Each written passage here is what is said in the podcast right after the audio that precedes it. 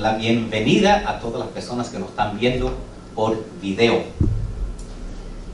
Nosotros lo que vamos a estar haciendo esta noche y el siguiente domingo es que vamos a estar aprendiendo cómo hacer una diferencia.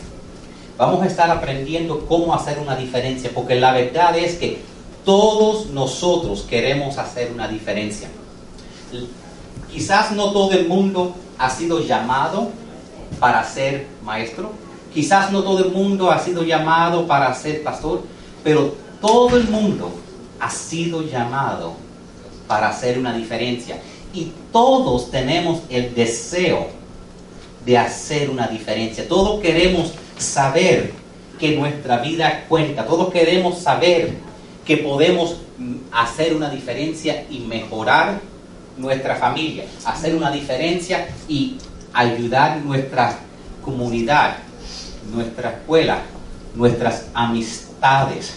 Todos queremos saber que eso es algo que está dentro de nosotros, es esa capacidad de poder ayudar. Y lo que es más, eso es sumamente importante para nosotros. Porque cuando nosotros estamos ayudando a otras personas, cosas pasan. Cuando nosotros estamos ayudando a otras personas, cuando ponemos nuestra atención en otras personas, cosas pasan. Quisiera decir cosas mágicas, pero son cosas divinas. Porque hay cosas que no vemos en el mundo físico que ocurren en el mundo espiritual. Y a veces hay cosas que hacemos en lo físico no tiene sentido. Pero en el mundo espiritual eso empieza con una serie de acciones y, de leyes que Dios ha establecido para que sean de bendición en nuestras vidas. Y por eso que a veces hay cosas que hacemos y no tienen sentido. Y dice, pero yo debo estar... no, no, no, no, no, no, no, eso no tiene sentido, eso no tiene sentido. Y de, toda, de una manera o de otra, la matemática de Dios no es como la matemática de nosotros. Las leyes de Dios no es como lo físico y a veces lo que nosotros hacemos, que aún nuestros amigos dicen, eso no tiene sentido, eso no. Dios todavía, eh, si, si nosotros andamos siguiendo las leyes de Dios y cumpliendo y haciendo los mandamientos que Dios nos da, eso derrama bendiciones sobre nuestra vida porque Dios no puede mentir. Y, y Jesús dijo, lo que hagan para otros, lo hacen para mí. Si le prestan a un pobre, me están prestando a mí. Y entonces, a veces, a veces cuando nosotros necesitamos ayuda, a veces cuando nosotros estamos mirando y viendo todas las cosas que tenemos en contra de nosotros, se nos olvida todo lo que Dios ha hecho por nosotros. Entonces, en el día de hoy, la idea es que yo quiero enseñarle cómo hacer una diferencia con su historia. Cómo hacer una diferencia con mi historia, cómo hacer una diferencia con su historia. Y eso es sumamente importante. Y en el día de hoy vamos a hablar sobre cómo usted puede verdaderamente tener su historia. Y la semana que viene, entre esta semana y la semana que viene, vamos a hablar de cómo nosotros podemos alcanzar otras personas para Cristo. Porque tristemente, no sé si lo saben, tú sabes, es, dicen que casi, que casi 0% de los cristianos, cuando llegan al cielo, se llevan otras personas con ellos. La mayoría de los cristianos vienen, reciben, pero no necesariamente, no necesariamente comparten sus fe y llevan a alguien con ellos al cielo. Este es Carrie. Buenas. Dios me los bendiga. Dice, ¿qué yo esta- ¿dónde estaba yo antes de recibir al Señor? Obviamente yo estaba haciendo lo que sabía hacer, ¿no? Y era egoísta, todo era más bien, eh, lo, vaya, mi interés era todo, mi, propósito era yo. Y me sentía vacía. Entonces, eh, me invitaron a una iglesia y entendí cuando de verdad conocí al Señor, que era lo único que me llenó. Lo único. Antes tenía 15 vestidos, 50 zapatos, eh, salía donde me daba la gana, viaje, lo que yo que y nada me llenaba. Entonces cuando conocí al Señor me llenó, me llenó de una manera que nada me, me había llenado. Después eh, me quise entregar de todo al Señor completa y por eso quise recibir a, a Jesucristo como mi Señor y Salvador. Un día me, me invitaron a una iglesia y pasé y le dije, Señor, me quiero entregar y empecé a hacer cambios en mi vida, dejé a mis amistades, ya no visitaba los lugares que antes iba y poco a poco me fui transformando, ¿no? Y el Señor ha hecho cosas grandes en mi vida. Hay veces que la carne, ¿no? Uno le falla por cosas como la fe y uno se desespera, pero siempre ha estado ahí, siempre. En problemas grandes como la salud de mis hijos, mi hijo más pequeño me, me dijeron que iba a nacer con problemas en el cerebro y yo le dije al doctor, ni me haga la prueba del embarazo porque no me lo voy a sacar. Él viene y como venga lo voy a tener. Mi hijo mayor no habló hasta los dos años y todo el mundo me decía, él es autista. Yo le decía, no, no. Y el niño, gracias a Dios, después de los dos años empezó a hablar. Y cosas así grandemente, el Señor ha hecho cosas grandes en mi vida. Lo que sí sigo batallando, a veces que me falta la fe, soy un poco eh, testaruda, eh, pero el Señor sigue obrando conmigo y siempre está ahí, siempre le pido, Señor, cámbiame mi manera de ser, mi carácter, porque a veces que uno quiere hacer las cosas en su propio en su propia carne y sin el Señor uno no puede. Bueno, y por último, eh, me ha enseñado a ser honesta, ayudar a otras personas y a guiar a muchas personas al Señor y decirle, darle una palabra y lleva, eh, llegar a, llevar a la gente. Tuve una amiga que no pudo tener hijos hace como 20 años. Yo le decía, vas a caer en estado, vas a caer en estado. Y un día le hice la, la oración de, de, de, Ana, que era la oración de Samuel, el primer profeta, y le toqué el vientre. Y un año después ella cayó embarazada. Amén. Eh, para la gloria del Señor. Y lo último que quisiera es, eh, vaya, que tener una vida normal, con estabilidad, como toda persona, ¿no? Pero lo más importante en mi vida es que siempre dependa, yo dependa de Él. Que nunca me olvide de, de lo que Él ha hecho por mí. Que Dios me los bendiga. Eso es lo que vamos a aprender en el día de hoy. Y noten que yo la hice escribirlo. ¿Tú sabes por qué? Porque cuando nosotros lo ponemos a hablar, yo no sé si alguna vez has escuchado a alguien que les ha empezado a hablar del Señor, ¿verdad? Y después de hablar de 45 minutos, y ni has llegado a la parte buena, y ya están así, oh, I'm sorry, ya estoy estaba escuchando. Porque es súper interesante para nosotros, pero a veces hay muchos detalles, porque lo que estás tratando de hacer a veces es meter 10 años de información en, una, en un testimonio. Y noten que yo no le puse la palabra a ellos, haciendo una diferencia con tu testimonio. ¿Tú sabes por qué? Porque la única persona que sabe lo que es un testimonio es otro cristiano. Entonces, cuando yo le estoy hablando a alguien que no es cristiano, no le digo aleluya, no digo amén cada dos palabras, y no digo testimonio. Le digo, déjeme contarte mi historia. Let me tell you my story. Porque a veces hacemos el error de hablar Christian speak, hablar cristiano, que trabaja muy bien entre nosotros, pero a veces no trabaja muy bien entre personas que no conocen el lingo y entonces no saben que están supuestos y dicen aleluya y amén cada dos palabras para mostrar su espiritualidad. Entonces quiero que tengan eso en mente. Y quiero, y quiero que está en sus boletines, pero esto tienen que tenerlo en mente. Mi testimonio es una poderosa herramienta que Dios usará para guiar a otros a la fe en Él. Mi testimonio es una poderosa herramienta que Dios usará para guiar a otros a la fe en Él. Y, y nosotros estamos llamados por Dios de compartir nuestro testimonio. Estamos llamados para compartirlo con otras personas. Y muchas veces no lo hacemos. Muchas veces si, el pastor te dice, ve y háblale a las personas de, de Cristo, tú le dices, tú sabes que yo le voy a decir que te llamen a ti, pastor, porque tú sabes más que yo, ¿verdad?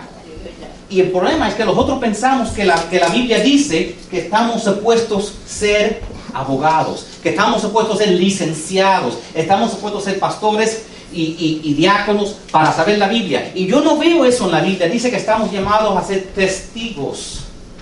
Amén. Nosotros estamos supuestos a ser los verdaderos testigos de Jehová. Los verdaderos.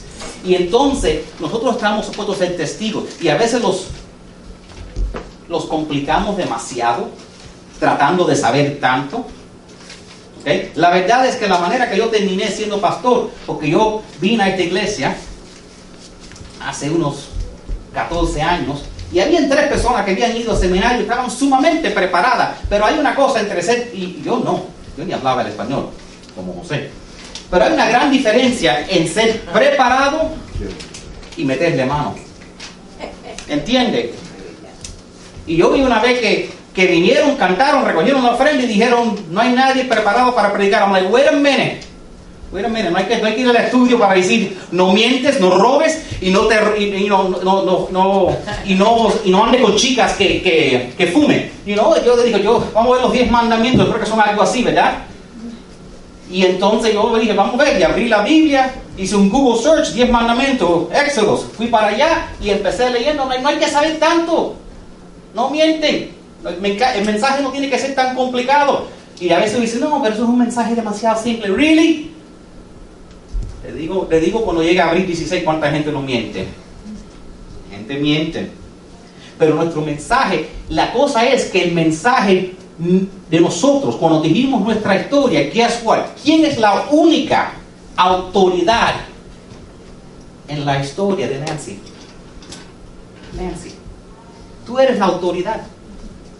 Si tú me dices tu historia, si tú me dices, si tú me cuentas lo que pasó ayer, lo que pasó hace un año, si tú me pasas, por ejemplo, cuando Carrie contó esa historia, yo no vi a nadie decir, no, no, no, no, no, no, así no fue, así no fue, no, no, no, porque tú sabes tu vida. Y entonces la historia, cuando a veces estamos tan, tan preocupados de, ay, tengo que conocer la Biblia para atrás y para adelante, sí, debes conocer la Biblia para poder porque el enemigo va a atacarte. Pero para compartir tu fe necesitas solo una cosa, tu historia. Tu historia es lo único que necesitas. Cuando yo escribí el libro no es como si tuve que estudiar tanto. Tengo todos los costos, los errores que hice de mi pasado para servir como ejemplos para otras personas. Te voy a contar un ejemplo de, una, de la historia de alguien en la Biblia. ¿Quieren oírlo? Mira, está en Juan 9, versículo 1. Como veo, yo lo tengo aquí en la pantalla. Mira, empieza diciendo, mientras caminaba Jesús vio a un hombre que era ciego de nacimiento. Es interesante que la Biblia nos menciona que es ciego de nacimiento, porque en esos días eso significaba algo. Sigue diciendo en el verso 2, Rabí, ¿por qué nació ciego este hombre? Le preguntaron sus discípulos. ¿Fue por sus propios pecados o por los de sus padres? En esos tiempos pensaban que si te daba una enfermedad como ser ciego era que alguien hizo algo malo. You Que todo lo malo es por cuenta de un pecado. Tenemos que tener, tener cuidado con eso, que no juzguemos a alguien porque algo va mal en su vida. Esto que dice, no fue por sus pecados ni tampoco por los de sus padres, contestó Jesús. Nació ciego para que todos vieran el poder de Dios en él. I'm sure que los discípulos estaban diciendo, what? Verso 4. Debemos llevar a cabo cuanto antes las tareas que nos encargó el que nos envió. Pronto viene la noche cuando nadie puede trabajar. Pero mientras estoy aquí en el mundo, yo soy la luz del mundo. Qué interesante que este es un ciego y Jesús le está hablando de la luz del mundo que necesita poder ver. Sigue diciendo, luego escupió en el suelo, hizo lodo con su saliva y lo untó en los ojos del ciego Qué raro, ¿verdad? Escupió en el fango. ¿Ustedes quieren saber por qué escupió? Apunten ahí. La razón que Jesús escupió, nadie lo sabe. Nadie lo sabe. nadie lo sabe, no tengo nada para decirle eso, es un nota. El punto es, el punto es que él escupió y le dijo que hiciera algo. Y él fue y lo hizo sigue diciendo, ve y lávate en el estanque de Seloa. Seloa significa enviado. Entonces el hombre fue, se lavó y regresó viendo. Sus vecinos y otros que lo conocieron como un, un pordiosero ciego se preguntaban, ¿no es ese el hombre que solía sentarse a mendigar? Ellos no lo podían creer. Vieron cambios en este hombre que no podían entender.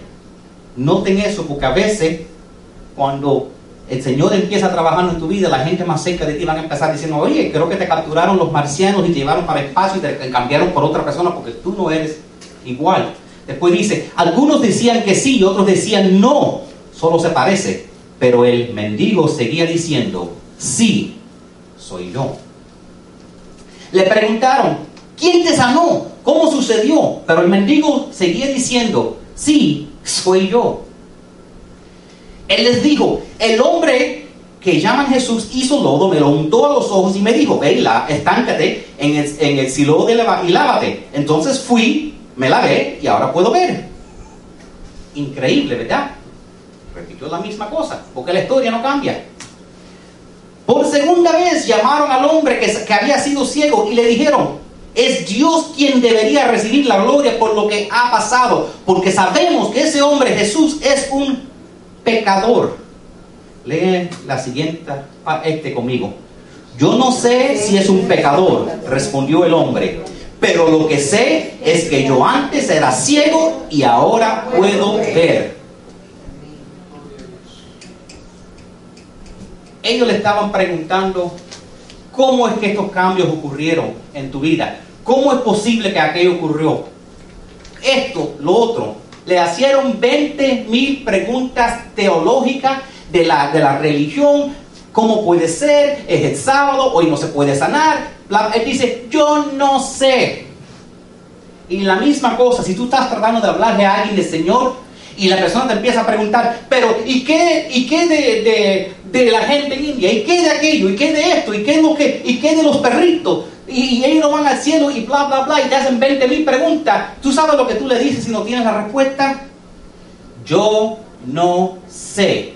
Lo que sé es, esta era mi vida antes, esto fue la manera que recibí el Señor y esto es lo que ha pasado. Eso es lo único que dijo. Dijo, yo no sé de la Biblia, ustedes son los que saben, pero yo lo que sé es lo que Jesús ha hecho en mi vida. Y eso es lo único que tú tienes que decir. Que te pregunten 20 mil preguntas. Que te pregunten, ¿y qué de la parte de la Biblia donde dice que si vemos a Dios nos morimos, pero, pero hay otro que dice que este se peleó con, con Dios mismo y no se murió? Ah, dice, yo no sé. Lo que sé es que Jesús vino y me cambió mi vida. Sigue diciendo, cuando Jesús supo lo que había pasado, encontró al hombre y le preguntó, ¿crees en el Hijo del Hombre? ¿Quién es, Señor? Contestó el hombre, quiero creer en Él. Ya lo has visto, le dijo Jesús, y está hablando contigo. Sí, Señor, creo, dijo al hombre, y adoró a Jesús. Esto es todo lo que nosotros tenemos que hacer. No tenemos que defendernos, no tenemos que saber la Biblia detrás para adelante para ser usado de Dios. Lo único que necesitamos hacer es saber nuestra historia. Y como les dije, mi historia es una poderosa herramienta que Dios puede usar. Es una poderosa, y lo que les quiero enseñar en el día de hoy es cómo usarla. Y a veces nosotros tenemos que darnos cuenta, a veces cuando necesitamos de algo, necesitamos dar y a veces necesitamos a veces quitar el enfoque en todos nuestros problemas y, y, acercarlo al Señor. Y a ver, yo he descubierto en mi vida que mientras más me acerco al Señor, más el Señor se encarga de mis problemas. Más el Señor se encarga de mis problemas.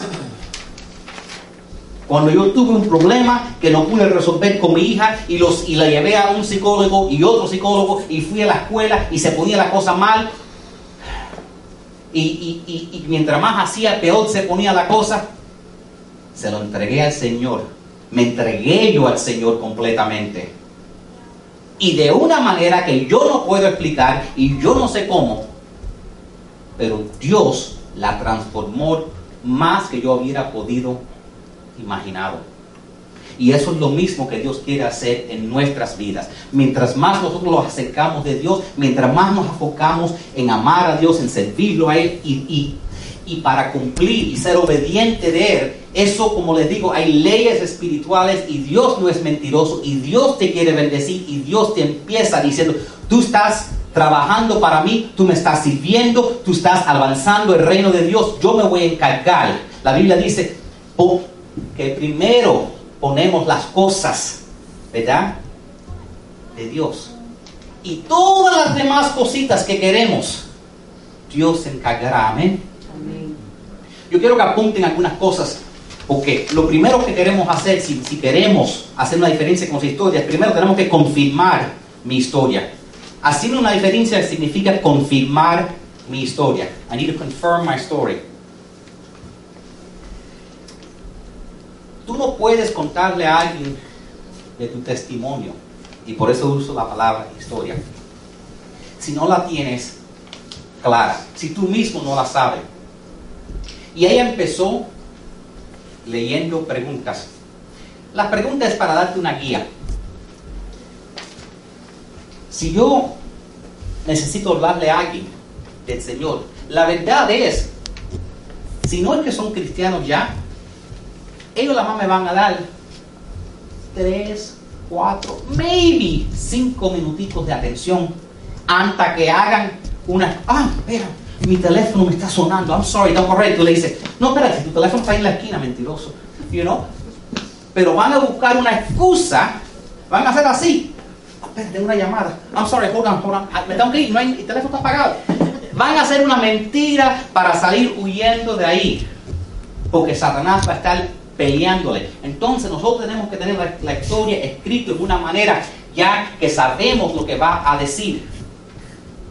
Dice la palabra de, Dios en el peligro, eh, primero de Juan 5.13 dice, les he escrito estas cosas a ustedes que creen en el nombre del Hijo de Dios para que sepan que tienen vida eterna. Nosotros tenemos que estar primeramente seguros que nosotros tenemos vida eterna. Tú no puedes escribir tu historia de cómo, no en las preguntas que están ahí, vamos a repasarlas, pero la pregunta una es, ¿cómo específicamente recibiste al Señor? Porque hay mucha gente, y esto puede pasar en algunas religiones, que desde chiquitico se crían en la iglesia y en verdad nunca han hecho una decisión para el Señor. Y por eso está ahí, ¿cómo específicamente asistes, recibiste al Señor? Porque eso te hace pensar, wait a minute, nunca he hecho una decisión.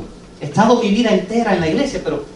Y a lo mejor en ese momento se da cuenta la persona, ¿tú sabes qué? No en parte estoy teniendo problemas. No en parte el Señor no me puede usar. Yo en sí no he entregado mi vida al Señor como debo hacerlo. Y entonces yo tengo que saber y que estoy siguiendo a Jesús. Entonces, una de las cosas que debemos tener claro es cuándo es que nosotros recibimos al Señor. Y tú ves que hay un espacio ahí en este boletín que dice, mi fecha de salvación es. Ahora, es posible ¿Por qué pongo eso ahí? Porque es posible que a lo mejor no te recuerdes. Ahora, si lo asistes recientemente, nosotros hemos tenido algunos bautismos y cosas aquí en el último año. Bueno, la persona puede decir, bueno, en el último año recibí el Señor en tal, en tal fecha. Pero si ha sido más de 5, 10, 20 años, no va a ser más de eso porque todo el mundo aquí está joven, ya yo veo, ¿verdad? Pero si ha sido un poquitico, si te pones a pensar, a lo mejor te puedes recordar, espera, espera, espera, fue más o menos cuando mi hermana tuvo el hijo y puedes más o menos calcular el año. Y después, si te pones a pensar, y fue, había frío, era, en el invierno, como un mes antes de Navidad, y ya tú puedes tener, entonces tú puedes decir, yo creo que fue más o menos noviembre de 2012 o algo así. Y si no sabes, necesitas preguntarte, ¿estaré seguro que he recibido el Señor? Y entonces si no estamos seguros, necesitamos estar seguros. Porque Dios no quiere que andemos inseguros de dónde vamos a estar cuando nos, cuando, después de este mundo, cuando morimos. Entonces, si no estás seguro, ponte seguro. Porque el Señor nos ha dado seguridad que si, que si confesamos con nuestra boca y si creemos con nuestro corazón que somos salvos. Amén. Amén. Entonces, en ese espacio ahí, apunte su fecha. Traten de pensar, más o menos. Ahora, Algunas de las preguntas, cuando estás haciendo tu, cuando estás haciendo tu historia, algunas de las preguntas que tienes que hacer es que te tienes que preguntar primeramente, ¿dónde estabas antes de que recibiste a Cristo? ¿Y cómo te afectó eso espiritualmente? Tus amigos, tus actitudes, tus acciones y tus relaciones. No te tomes más de un minuto para contestar esa pregunta. ¿Cómo sabes si se demora más de un minuto? Porque cuando lo, lo escribes y lo lees, debe tomar de 60 segundos para abajo. Pastor, tú estás diciendo que yo debo, que yo debo ah, hacer eso, pero ¿y qué del Espíritu Santo? Yo lo que sé es que la persona que tú le vas a hablar es como cuando, eh, imagínate que tú te encuentres con alguien, mi, lugar favorito de hablarle Señor a las personas es un elevador.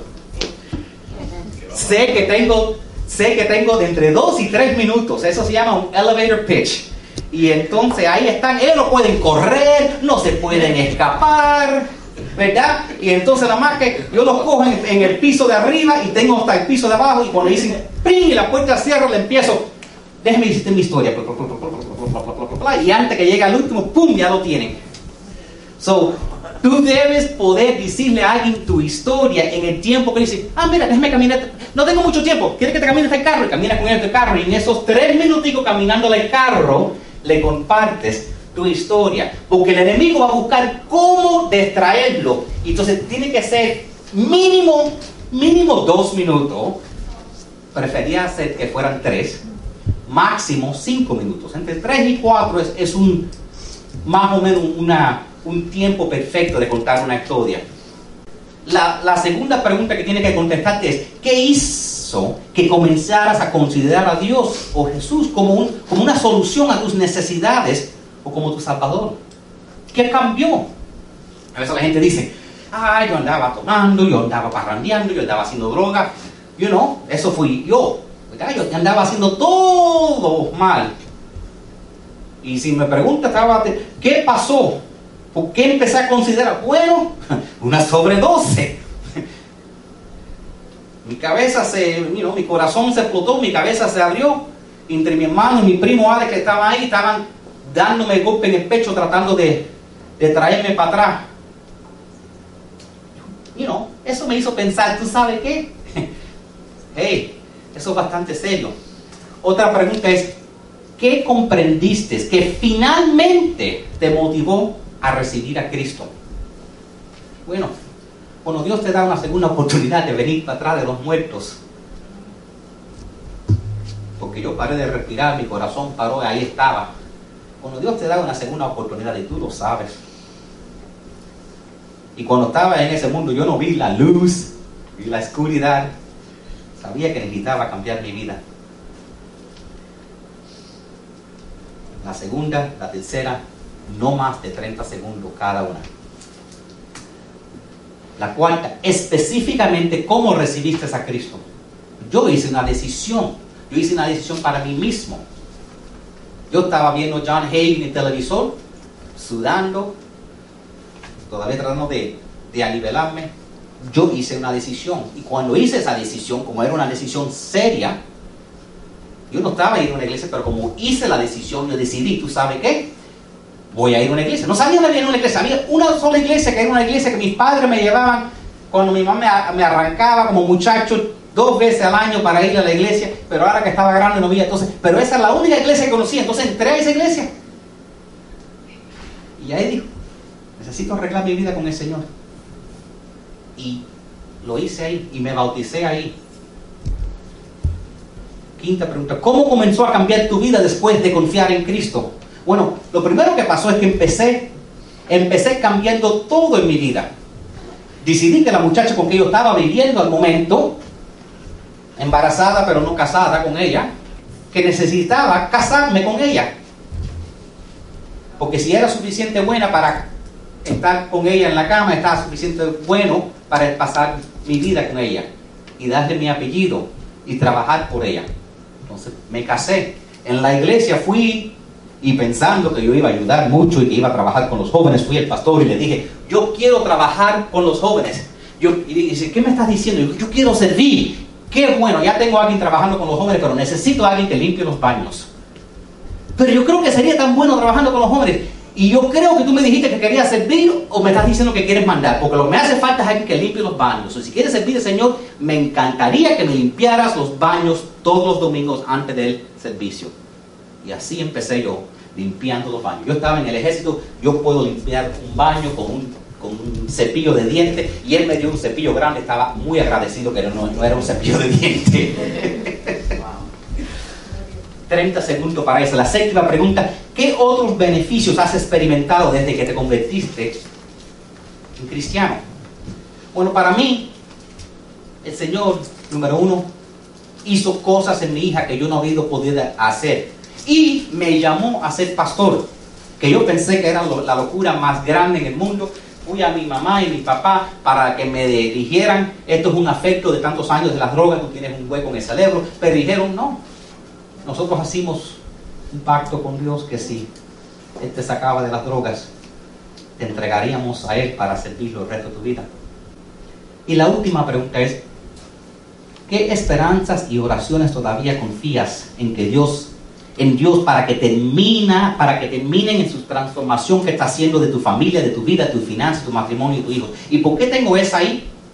Porque a veces cuando nosotros damos nuestro testimonio, honestamente, a veces cuando damos nuestro testimonio, ¿sabe cómo parece? Parece cuando estoy viendo la película de King Kong. Yo le llamo testimonio de King Kong. ¿Qué cosa es un testimonio de King Kong? Déjeme decirte lo que es un testimonio de King Kong. Yo soy bueno soy perfecto. Eso es un testimonio de King Kong, dándose en el pecho a esa la gente. Y tú sabes lo que dice la Biblia, dice, hazlo con humildad. Amén. Hazlo con humildad. Y esa es la razón que a veces tenemos que decir, tú sabes que Dios ha hecho muchas cosas, me ha bendecido, pero todavía mi vida no es perfecta. Porque si tú te pones ahí con las manos en el pecho, mañana, cuando te ven que pierdes la paciencia, y lo único que hace falta para, para, perder la paciencia es tratar de llegar ahí, bebé, a tiempo en el tráfico de Homestead, ¿verdad? Es lo único que hace falta. Entonces cuando te ven, van a decir, ah, qué transformados has sido, ¿verdad? ya te acabo de ver. Eso no fue una, eso no fue, lo estaba saludando con, con otro dedo, ¿verdad? A la gente. Entonces tú tienes que ser honesto, sí, el Señor ha hecho mucho en mi vida y todavía falta en ciertas áreas. Todavía estoy esperando que, mis finanzas no son perfectos y todavía hay ciertas, you know, todavía eh, quiero, you know, quiero estar casado, quiero tener una casa, quiero tener un hogar restaurado. todavía estoy confiando en el Señor para ciertas cosas. Uno tiene que ser honesto con las personas para que ellos sepan. Nadie está esperando que tú seas perfecto. Nadie. Nadie está esperando que uno sea perfecto. Todo el mundo sabe que tú no eres perfecto. Y entonces esa honestidad hace una gran diferencia. Y por eso hay que confirmar, así como confirmamos nuestra historia, escribiéndola. Y tú sabes qué? Ellos lo escribieron en papel. Pero yo sé que en algunas casas no hay, no hay una hoja de papel en toda la casa. Pero sí hay un teléfono. Y yo sé que alguna gente no sabe typear, entonces yo sé typear, pero yo sé que la mayoría de la gente typea con dos dedos. Y tú puedes coger tu teléfono y typear testimonio. De todos modos, solo necesita ser máximo cinco minutos. No tiene que ser tan largo. Y lo que es más, te doy un desafío. Si lo escribes, te doy el desafío. I dare you, I double dare you. Ponlo en Facebook. Si ponemos cada vez que comemos una, hamburguesa, cada vez que yo cada vez que como un plato de comida, si me gusta lo pongo en Facebook, si no me gusta lo pongo en Facebook, si veo una flor lo pongo en Facebook, si veo una película lo pongo en Facebook. ¿Para qué no voy, ¿Por qué no voy a poner mi testimonio? Señor dice, no te avergüences de mí cuando estés delante de mi Padre. Yo tampoco me voy a avergonzar de ti. Ponlo en Facebook, escríbelo. Si quieres, yo recomiendo que lo practiques. Apunten ahí. La segunda cosa que necesitas hacer es completar mi historia. Necesitas completar mi historia. ¿Por qué? Porque yo quiero que lo escriban. Esto es tarea. O ustedes todos tienen tarea y le estoy dando el fin de semana para hacerlo. y quiero que escriban. Que lo escriban y lo practiquen. ¿Tú sabes por qué? Porque te prometo que si tú eres sincero de compartir tu fe, Yo nunca he conocido a nadie que le ha dicho al Señor, Señor, úsame, que el Señor no lo usa. Yo estaba en mi casa, estaba, estaba en el baño, leyendo mi Biblia sentado, no voy a dar más detalles en eso.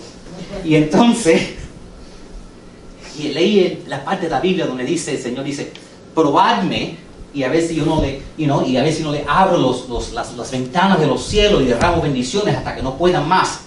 Y no sé por qué, pero yo me sentí con el pecho un poco para arriba y le dije, y me puse a orar al Señor y dije, pruébenme a mí. Dios, porque a veces uno, uno tiene que tener cuidado con el Señor, las oraciones, Dios las escucha. Y yo le dije, Señor, Dios, pruébenme a mí.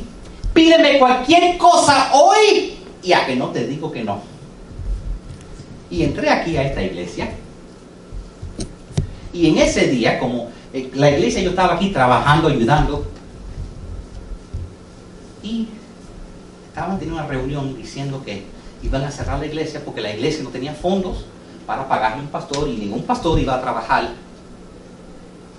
gratis. Y lo que es más, la iglesia estaba tan mala de finanzas que el pastor tenía que trabajar para pagar las finanzas. Negative salary. Y tú sabes, a veces cuando dicen, a veces cuando piden voluntarios, ¿verdad? Piden que la gente tome un paso adelante. Pero a veces tú te quedas quieto y todo el mundo toma un paso atrás. Y yo estaba aquí sentado y es como si el Espíritu Santo empezó moviendo a las personas y, y empezaron a decir, ¿y qué de Héctor? Héctor no puede ser nuestro pastor yo estaba mirando porque había otro Héctor y dijo, sí, ese hombre está preparado. Y te acuerdas que le dije que habían tres que habían ido al seminario. Y Héctor dijo, no. Y dijeron, no es Héctor, el otro, el muchachito que siempre está trabajando calladitamente. Ese era yo. Y entonces me dijeron, Héctor, si el Señor te pidiera hoy que nos dirigiera como nuestro pastor, tú lo hicieras. Y yo dije, ay, ¿por qué hice esa oración? Y yo les dije, no le estoy diciendo que no, porque le había dicho el Señor que lo que me pidiera no le iba a decir que no. ¿verdad? No les voy a decir que no, pero yo creo que han hecho un error. ¿Dónde está el, gerente o el encargado? Porque yo no sabía cómo trabaja estas cosas. Tiene que haber un jefe, ¿dónde está el encargado? ¿Dónde está el supervisor? Y dijeron, bueno, no trabaja así, pero IBB Homestead es una sede de una iglesia en Miami, IBB Miami, hay un pastor ahí, Pastor Rosso, dice, ok, déjenme hablar con él porque hay una confusión aquí y ustedes, ya yo fui y hablé con alguna gente, porque cuando el Señor me llamó a mí, y yo me recuerdo cuando el Señor me llamó, yo estaba comiendo un foot long double meat turkey sub at Subway en la 36 Avenida detrás del aeropuerto. I remember exactamente cuando el Señor me llamó. ¿Caliente frío? Es frío. Y entonces, y entonces yo me acuerdo que mi mamá me dijo, ve y habla con, tu primo, que él, él ha ido seminario y te va a ayudar. Y me acuerdo que con todo su seminario y todo me dijo, tú nunca, jamás serás pastor. Tú no puedes ser pastor. Tú eres un ejemplo de la última persona en el mundo de jamás puede ser un pastor estás viviendo en pecado, no has sido bautizado, esto, esto, esto, esto. Pero cuando tú sabes que Dios es real porque te ha traído para atrás de entre los muertos, cuando tú sabes que Dios te ha llamado, entonces cuando alguien te dice, tú no puedes ser pastor porque esto y porque esto y porque esto, porque esto, es como la película, una película que se llama Los Blues Brothers, y ellos dicen, we're on a mission from God, estamos en una misión de Dios. Y como yo sabía que yo estaba en una misión de Dios, cuando él dijo, por cuenta que tú no has sido bautizado, por cuenta que no estás casado, por cuenta que esto, por cuenta que aquello, tú sabes lo que en mi cabeza era, I got a to-do list. Tengo una lista de cosas que tengo que arreglar. Y fui. Tengo que casarme, tengo que bautizarme, tengo que empezar sirviendo, tengo que empezar leyendo la Biblia, tengo que hacer esto, tengo que hacer aquello, tengo que hacer... Era, tenía mi lista. No lo veía como problemas, yo lo veía como pasos. ¿Entiendes? Yo lo veía como pasos. Y cuando tú sabes que Dios te ama y cuando Dios quiere usarte, entonces cuando tú ves un obstáculo delante de ti, tú dices, eso no es un problema, ese es el próximo paso. Amén. Amén. Cuando yo llego, piénsalo. Tú, tú llegas al trabajo, ¿verdad? Y ves las escaleras y tú no dices, ah, no puedo trabajar, no puedo puedo trabajar, no puedo trabajar. No, tú tomas un paso y subes. Y tomas otro paso y subes. Y es la misma cosa en la vida. Para tú subir, tú tienes que subir escalones. Para tú subir, tú tienes que pasar obstáculos. Tienes que ir en contra de la corriente, tienes que hacer lo que otros no hacen. Y cada uno va a ser más difícil y así Dios te va usando y te va bendiciendo. Yo sé que Dios te quiere bendecir, yo sé que Dios te quiere usar a ti, pero tienes que escribir tu historia. Dice 1 de Pedro 3:15, si alguien les pregunta acerca de la esperanza que tienen como creyentes, estén siempre preparados para dar una explicación. Y lo que es más, su testimonio su historia me importa a mí. Porque ustedes, yo estaba hablando con, con mi primo afuera, y ustedes creen que yo lo estoy ayudando a ustedes, ustedes no saben cuánto ustedes me están ayudando a mí. Porque cuando uno tiene un demonio que se llama una adicción, ese demonio no te suelta fácil. Y tú sabes la primera vez que tienes un problema y que tu pareja te grita y, te, y, te está, y estás solo, tú te recuerdas de cómo, cómo, cómo quitar el dolor. Y tú te recuerdas que eso quita el dolor.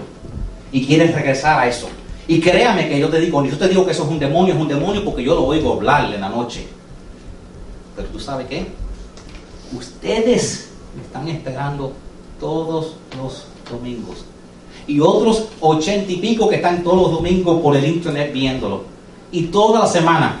Y si el mensaje no está en Facebook, están texteando, ¿eh qué pasa? Y ustedes son, eso llama en inglés, accountability partner.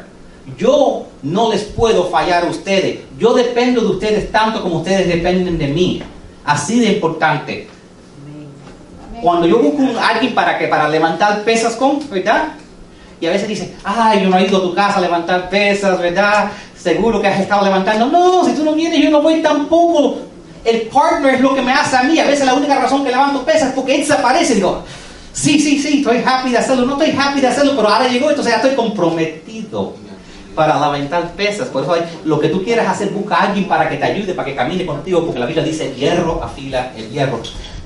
La siguiente cosa que necesitas hacer, y, y apunten su historia, y quiero que me la manden a mí. El email mío es pastor Yo quiero leer tu historia. Yo quiero leerla. Quiero que me las manden. Si usted no tiene un, correo electrónico, seguro que conocen a alguien que tiene un teléfono electrónico, alguien que tiene una computadora, o alguien que puede hacer el favor, tú lo, escribes por mano, you know, mano larga, alguien, te lo, alguien lo puede traer. De una manera u otra lo resolucionamos. Yo tengo una señora que ella tiene un teléfono, porque hoy en día hasta mi mamá tiene un teléfono. Hasta María, mi mamá, mi papá textea. Con eso les digo todo, ¿verdad? Entonces, yo conozco alguna gente que tiene teléfonos, smartphones, pero no saben typear. Entonces, ¿tú sabes lo que hacen? Cogen una hojita de papel, porque ellos sí tienen papel todavía, y escriben lo que quieren decir, le tiran una foto y me mandan la foto de lo que quieren decir. Entonces, si no sabes typear en el teléfono, no problem, ahí está solución. Lo escriben, le tiran una foto y me lo mandan, eso trabaja muy bien. ahí está su solución, porque su historia es importante para mí. ¿Ok? La siguiente cosa que quiero que hagan es que yo quiero que encomienden y apunten ahí, encomendar mi historia. Encomendar mi historia. Encomendar mi historia. Ese es el, tercer espacio ahí, en la segunda página. Dice, encomendar mi historia. I commit my story to God. A veces pensamos que nuestra historia, a veces pensamos que nuestra historia no es tan buena. A veces pensamos que no podemos contar la historia muy bien. La verdad es que ninguna historia, ninguna historia, Dios no la puede usar. Créeme, si tú cuentas tu historia, te garantizo que Dios la va a usar. Que Dios la va a usar. Ah, buenas noches. ¿Qué tipo de vida estaba, viviendo antes de, conocer a Dios? Una vida muy egoísta, muy parecida, como dice Caridad, egoísta, preocupado de mí nomás, de lo que quería hacer, eh, dónde iba a ir, de fiestar. Eh, no me interesaba en sí las, las otras personas en, en, el sentido de qué es lo que le preocupaba a ellos, a mi mamá, a mi papá, por ejemplo. Eh, eh, ¿Qué me causó? No fue nada específico, lo que me causó a, encontrarme con el Señor fue que poco a poco empecé a ir a la iglesia y poco a poco me empezó, a crecer el espíritu adentro de mí, me hizo mucho, mucho más sensitivo y empecé a, buscar y a averiguar, a investigar, a leer la Biblia y poco a poco Él va a crecer en ti. Amén. Él, es el que le echa el agua a la semilla, ¿no? Sí. Um, lo que me motivó fue que eh, a recibir a Cristo es que quería un cambio de vida, eh, quería paz, eh, no quería preocuparme de las cosas, aunque es fácil decir, dejar las cosas a Dios, a veces es un poco difícil hacerlo, es fácil decir las cosas, no es fácil hacerlo, pero lo que me motivó fue que quería conocerlo más y quería un poco de más paz en mi vida y amor. De la manera que lo recibí fue bautizado, me bautizaron en una iglesia en Georgia, en Stone Mountain, chiquitica, bautismo por agua. Eh, yo le dije al pastor que lo quería hacer y me lo hicieron. Eh, cosita chiquitica. Como mi, vida cambió por Cristo, eh, mi conciencia se puso muy sensitiva para, hacia las otras personas. Uh, empecé a prestarle más atención a las otras personas, a las cosas que le importabas a ellos, eh, ser más considerado, ayudar a las otras personas. Eso siempre me ha encantado, mucho más ahora que antes, ayudar a las otras personas. Yo estaba muy involucrado con los niños, fútbol y cositas así. Eh, y eso, eso, fue lo que me eh, empezó a cambiar en mí. Uh, los beneficios de la experiencia con Cristo es que no tengo que preocuparme de nada. Todo lo puedo, se lo puedo dejar a Él y él está supuesto, porque como el pastor dijo, Dios no miente, es imposible que mientas, o si tú lo que tengas, los problemas que tengas, los dejas. Trata de, de, pensar de que ni existe. Eh, es el sistema que yo uso. Es fácil decir, como digo, pero no fácil hacer.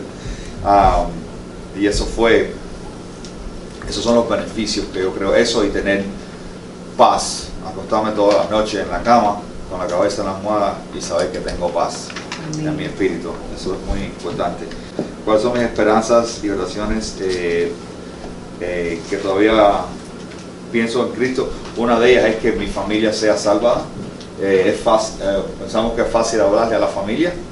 Yo creo que es más fácil hablarle a un stranger en la calle que a la familia sobre Dios. He tratado varias veces, te dicen, esa es tu opinión.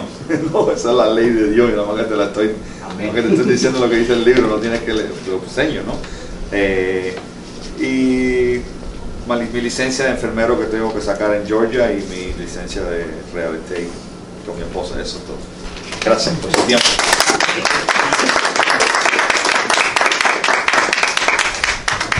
Ellos no fueron entrenados.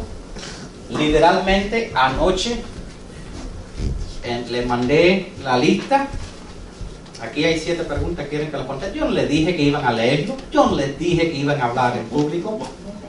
¿Okay? Claro que sí, hay mejor pedir perdón que pedir permiso. Entonces, pero lo hice a propósito. ¿Tú sabes por qué? Porque este es un lugar donde nos amamos los unos a los otros. Aquí yo sabía que nadie se iba a reír, nadie iba a quejarse. Y lo que es más,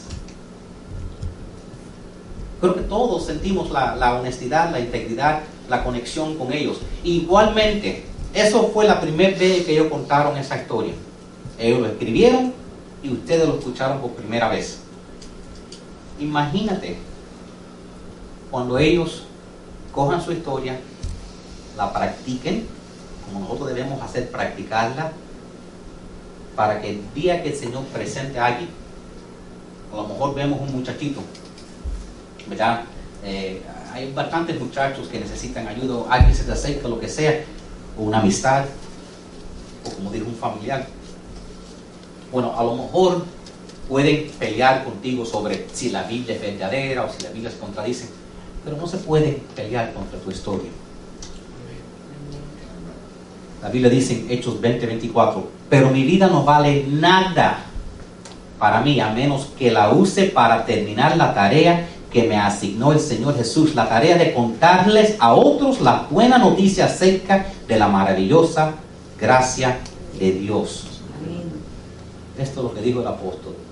Todo lo que he hecho no vale nada si no estoy compartiendo las buenas noticias de, mi vida, de la gracia. Y lo que nosotros, tú sabes lo que hay en común en las dos historias y lo que hay en común en la de nosotros, gracia, la gracia de Dios. Porque ninguno de nosotros merecemos la gracia que Dios nos ha dado. Hay una pila de nosotros aquí que no merecemos la gracia que Dios nos ha dado y Dios nos da esa gracia para nosotros. Entonces, lo que tenemos que hacer es escribir nuestra historia y orarle a Dios y decir, Dios, te pido que uses mi historia, que uses lo que me ha pasado en mi vida. Yo te garantizo que Dios no quiere desperdiciar ni una sola lágrima de tu pasado. El tiempo que estabas que has estado desempleada, el tiempo que has estado llorando en tu almohada, el tiempo que estuviste en el hospital, el tiempo ese difícil, Dios no lo quiere desperdiciar, porque tú no eres la única persona que ha pasado por eso y vas a encontrarte con otra persona y Dios va a usar eso para tu bendición. Ahora, recuérdate, número uno, nadie puede discutir con tu historia. Nobody can argue with it. Es tu historia, es verdadero y no es opinión. Ya cuando empezamos abriendo la Biblia, como dijo José, no, esa es tu opinión. Yo no creo en la Biblia. Entonces es a veces difícil usar la Biblia para convencerlo, pero cuando tú le dices tu historia, como dijo el ciego, yo no sé lo que sé que antes era ciego y ahora ve, veo. Y alguien puede discutir conmigo, pero yo le puedo decir, yo no sé. Ahí, ahí me encontraron a mí muerto y ahora aquí estoy delante de ustedes vivo. Yo no sé cómo lo hizo Dios. Número dos, quiero que, y esto no está en su boletín, pero la segunda cosa que quiero que tengan en mente, primero es que nadie puede discutir con tu historia. Número dos, es que créame que la gente van a estar interesada en tu historia. A veces la gente piensa, sí, pero tú tienes una historia increíble de, de morirte y venir para atrás a los muertos. No todo el mundo está interesado en eso. Alguna gente quieren, alguna gente nunca han hecho drogas, han vivido una vida buena, siempre han tratado de ayudar personas y quizás tú contándole tu historia que a ti nunca pasó por esas cosas, pero todavía por la gracia de Dios algo faltaba en tu vida y Dios todavía te usó, es exactamente la historia que ellos necesitan escuchar. Entonces nunca descuentes tu historia, don't discount your story pensando que Dios no la puede usar porque la historia tuya Dios sí la puede usar. Tus amigos, tus familiares sí están interesados en tu historia. Te lo garantizo. Y número tres, te prometo que Dios la va a usar. Te prometo que Dios va a usar tu historia. La palabra de Dios dice que su palabra no regresa para atrás vacía. Y cuando tú cuentas tu historia, estás haciendo la voluntad de Dios. Te prometo que Dios va a usar tu historia every single time. Cada vez que tú la usas, Dios la va a usar. Ah, te van a dar las gracias. Dios la va a usar quiero que te voy a dar un versículo y lo puse aquí al final su boletín, es el último versículo y dice verso de memorizar. Y nosotros ya estamos eh, terminando, pero el verso que quiero que memoricen es primero de Timoteo 1.16. Léelo conmigo. Pero Dios tuvo misericordia de mí para que Cristo Jesús me usara como principal ejemplo de su gran paciencia aún con los peores pecadores. De esa manera, otros se darán cuenta de que también pueden creer en Él y recibir la vida eterna. Entonces, si tú crees que tu historia no sirve para nada, o tú crees porque eras muy buena, o crees porque eras muy malo, no importa. Aún Dios usa los peores de los pecadores. Dios puede usar a alguien, si Dios me usó a mí, y créanme que cuando yo vine a esta iglesia y la gente me decía, aleluya hermano, bienvenido a la iglesia, yo le digo, uh, thank you, porque yo no hablaba español. Pero cuando yo no hablaba español, mis padres me hablaban en español y yo le contestaba en inglés porque yo soy second generation americano. ¿Ok? Yo soy nacido aquí, mis padres me hablaban en español y yo le contestaba en inglés, igual que mi hija me hace a mí. Pero sí entendía, más o menos, mientras que era, you know, simple lenguaje. Pero Si cogía la Biblia, eh, no hay que leer, no hay que poder eso. O ponte televisor en español, ¿para qué hacer eso? Habla muy rápido. Pero cuando el Señor te llama, Él abre puertas. Él lo hace posible. Y yo ni sé cómo le estoy hablando a ustedes. Destroza el español. Yo creo que la, la, mitad de la gente que venían aquí originalmente eran para ver el show de cómo el pastor puede tomar algo que está supuesto en el español y destrozarlo. Y constantemente la gente me corregía diciendo, pastor, no digas patas, son pies. Y ante mí otras barbaridades que decía yo que no sabía la, la, traducción. Pero de una manera o de otra, y a veces hasta este día, a veces apunto algo en inglés en mis notas, y cuando lo voy a decir, digo, yo no puedo decir esa palabra. Y alguien me lo tiene que decir, yo digo, eso es exactamente lo que quería decir. Y entre todos, de alguna manera u otra, comunicamos la palabra de Dios. Yo quiero que escriban su historia, yo quiero que me la manden y yo quiero que se la practiquen delante de un espejo y delante de alguien. Ve con alguien, dile, hey, quiero contarte una historia. ¿Por qué? Mi pas me dieron tarea, a mí me dieron tarea y mi tarea es que tengo que contarte una historia. It's only gonna take cinco minutos. Just siéntate y escucha. Y hazlo. Amén.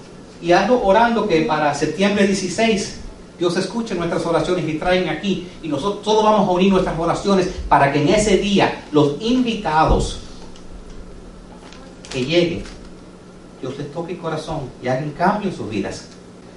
Yo sé que Dios va a trabajar. Igual que en la vida de nosotros, Dios ha traído a algunos de ustedes para atrás de casi la muerte. Eso no fue por gusto. Eso no fue por gusto, eso fue por un propósito. Y Dios te va a usar. Créalo. Yo les voy a pedir que hagan esta declaración conmigo. Vamos a declarar todos juntos. Dios santo en el cielo. Jesús es mi Señor. Jesús es mi Señor. La Biblia es mi guía. La Biblia es mi guía. Lléname de tu Espíritu Santo. Lléname de tu Espíritu Santo. Me arrepiento de todos mis pecados Me arrepiento de todos mis pecados y de todos mis errores. y de todos mis errores. Eso ya está en mi pasado y no en mi futuro. En. Declaro en fe que que That's a little better. Toda maldición está quebrantada. toda enfermedad es sanada. Y toda deuda cancelada. Yo soy la iglesia. Parte de un gran movimiento. Proclamando Y dejando un legado. Las cosas están cambiando. Las cosas están cambiando. Las cosas están cambiando. Las cosas están